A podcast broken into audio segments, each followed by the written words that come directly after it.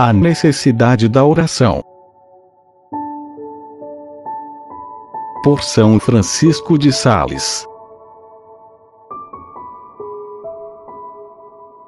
A oração faz o nosso espírito penetrar na plena luz da divindade.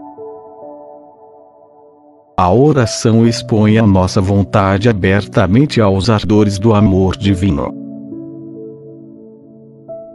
Por isso, ela é o meio mais eficaz de dissipar as trevas de erros e ignorâncias, que obscurecem a nossa mente, e de purificar o nosso coração de todos os seus afetos desordenados.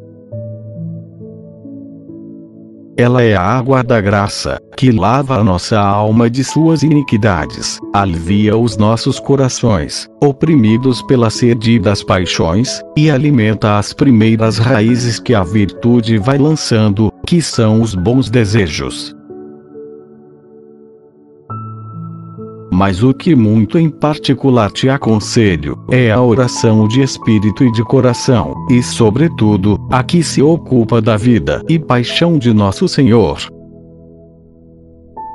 Contemplando o Senhor Jesus, sempre de novo, pela meditação assídua, a tua alma há de por fim encher-se dele, e tu conformarás a tua vida interior e exterior com a vida dele.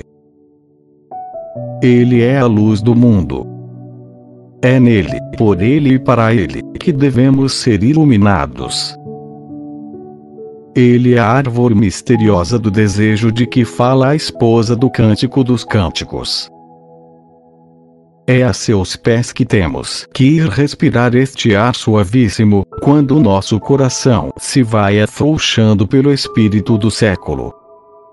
Ele é a cisterna de Jacó, essa nascente de água viva e pura. Precisamos nos aproximar dessa nascente muitas vezes, para lavar nossa alma de suas manchas. As criancinhas, como se sabe, ouvem continuamente as suas mães falarem, e esforçando-se por balbuciar com elas, aprendem a falar a mesma língua também nós, unindo-nos com nosso Senhor pela meditação, e notando as suas palavras e ações, os seus sentimentos e inclinações, aprenderemos por fim, com a sua graça, a falar com Ele, a agir com Ele, a julgar como Ele, e amar como Ele. Precisamos nos prender a Ele, Filoteia, e acredite em mim, não podemos ir a Deus Pai, senão por esta porta que é Jesus Cristo, como Ele mesmo nos disse. O vidro de um espelho não pode deter a nossa vista, se não for aplicado a um corpo sólido, como o chumbo e o estanho.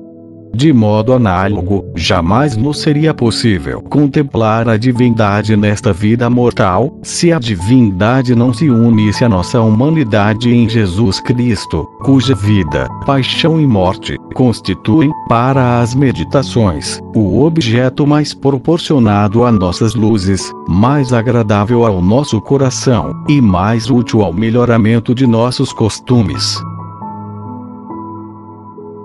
O Divino Salvador chamou-se a si mesmo o pão descido do céu, por muitas razões, entre as quais podemos aduzir a seguinte: Assim como se come o pão com toda sorte de alimento, assim devemos tomar o Espírito de Jesus Cristo na meditação, e ele, nutrindo-nos, influirá em todas as nossas ações.